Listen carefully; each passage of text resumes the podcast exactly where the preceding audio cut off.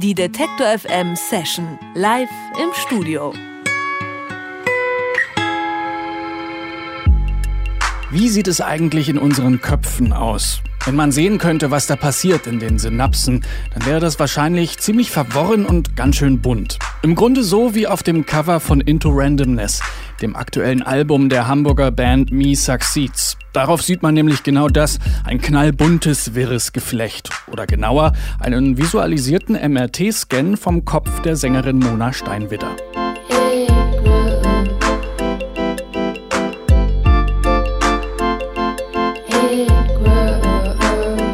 Misak Seeds haben sich 2002 in München als Trio gefunden.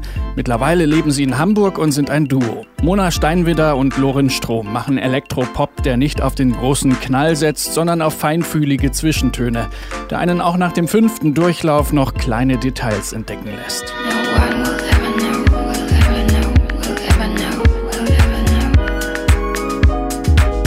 Sampler, Drumcomputer, Stimmmodulatoren und eine Klarinette sind die Konstanten in Me Succeeds Instrumentarium. Und all das haben sie heute mitgebracht zur Session im Detektor FM Studio.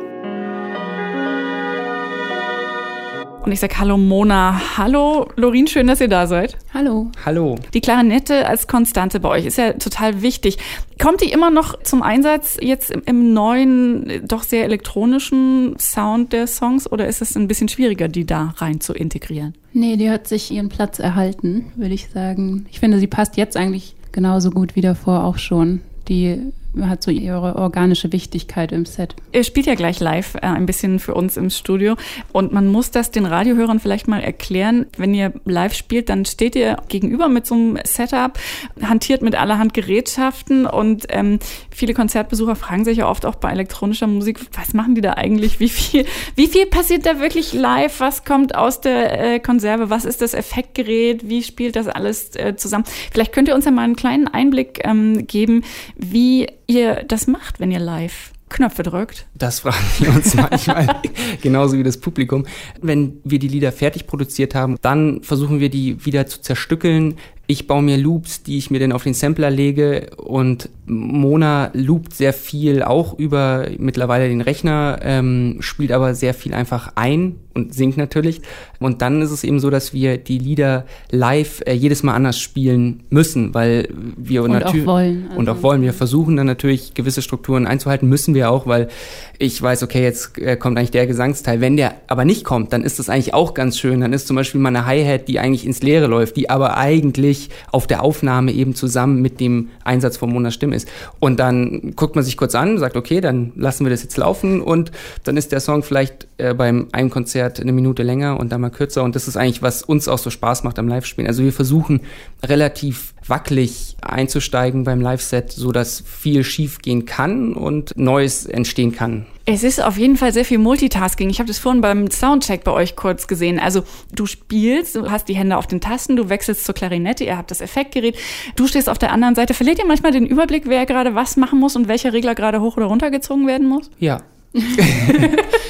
Definitiv. Ja, Wie geht man dann damit um in der Live-Situation? Man versucht es einfach ähm, anzunehmen und umzuformulieren oder darauf zu reagieren, dass jetzt, jetzt halt nicht wie geplant funktioniert hat und also oder zu hoffen, dass dann vielleicht noch was Neues entsteht oder was, was man dann das nächste Mal vielleicht extra so macht. Also. Ja, also genau, man mischt eigentlich die Lieder jedes Mal wieder neu ab und es ist eher nicht so, was, was ist, wenn es nicht so läuft, sondern man freut sich, wenn diese Momente da sind, wo man denkt, ja, genau, genau, da, ich wusste, dass du da einsetzt und deswegen kommt das, also es klingt jetzt wackeliger, als es dann doch ist, aber also es macht uns eben beim Live-Spielen auch ziemlich viel Spaß. Es hat schon so einen Jam-Charakter auf mhm. jeden Fall. Also wir haben unsere Struktur, wir wissen, wie das Original, was wir uns ausgedacht haben, klingt und versuchen dann live aber irgendwie eine lebendige Version davon nochmal zu spielen.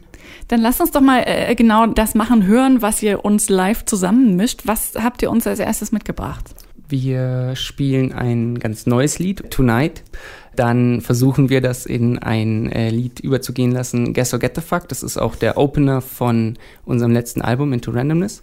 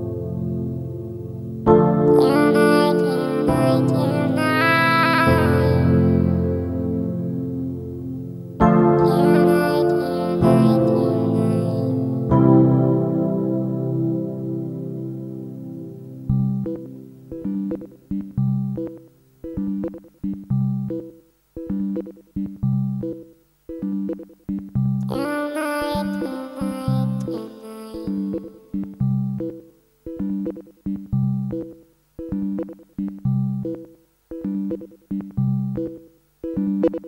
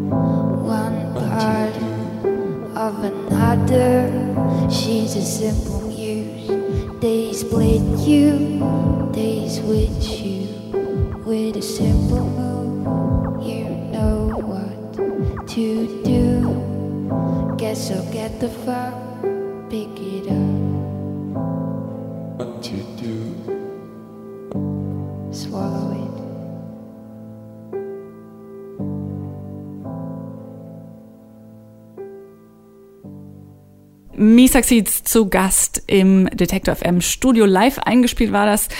Into Randomness heißt euer aktuelles Album. Da sieht man auf dem Cover so ein buntes, wirres Geflecht.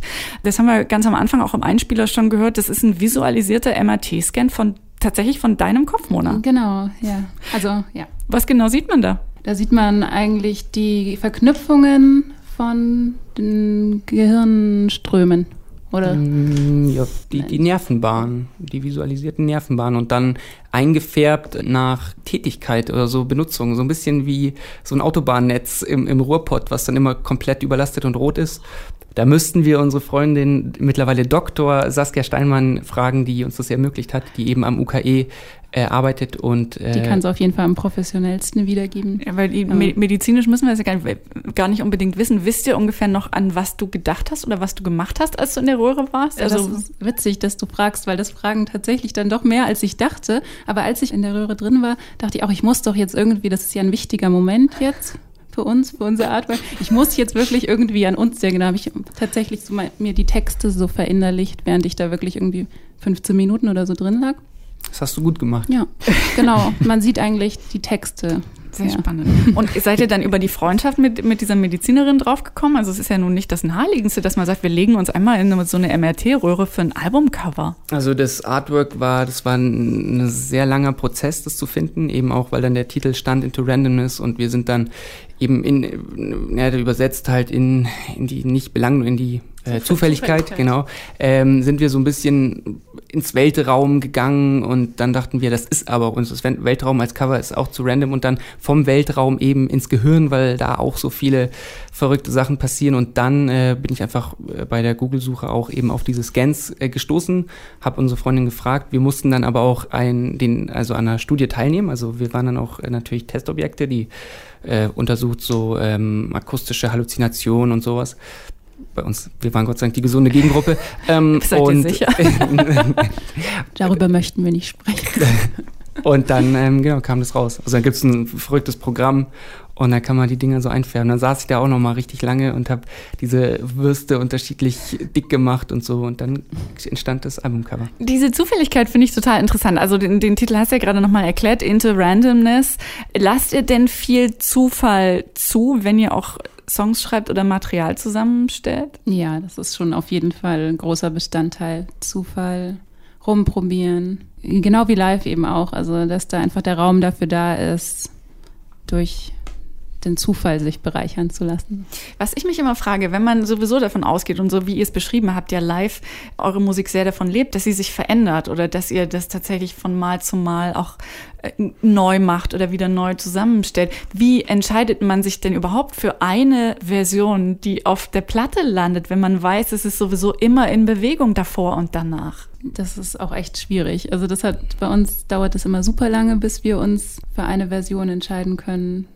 Man muss dann einfach irgendwann sagen, so stopp, das ist es jetzt. Und wir wissen ja, es wird sich weiter transformieren und aber das ist dann halt der Moment, wo es irgendwie ernst wird, wo man sich entscheidet, wir wollen aber einen Tonträger veröffentlichen und deswegen müssen wir uns jetzt entscheiden. Das ist eben auch die Zufälligkeit, ist eben, man hat eine, eine Songstruktur und merkt, ah, da fehlt irgendwas. Dann läuft der Song, man, wenn man dieses Sachen mischt und zusammenstellt, ist, ich keine Ahnung, wie oft man das eigentlich anhört. Ich schätze mal so ein Song 400 Mal oder so, noch öfter. Dann checkt man, weil einem langweilig ist, man prokrastiniert Facebook und klickt auf irgendein dummes Video. Das war zum Beispiel, es gibt einen Track auf dem Album, der heißt Pikachu vs. Satan. Ich klicke einfach drauf und das ist eine kleine Pikachu-Puppe, die irgendein Japaner moduliert hat und der macht wirklich sehr dämonische Geräusche und genau das lief, während meine Skizze läuft und dann habe ich den da, äh, die, die Sample von diesem Pikachu zum Beispiel mit reingeholt. Also das ist so die Zufälligkeit und auch irgendwie, dass wir kleine, ich nehme kleine Schnipsel mit dem Handy auf und versuche die dann auch wieder zu samplen und, und irgendwann steht das dann doch in, in einer Form da, wo du sagst, so jetzt bist du irgendwie zufrieden, jetzt ist es einem voll genug oder auch leer genug. Wir stehen ja auch total auf, auf Sachen zu reduzieren und dann damit zufrieden zu sein.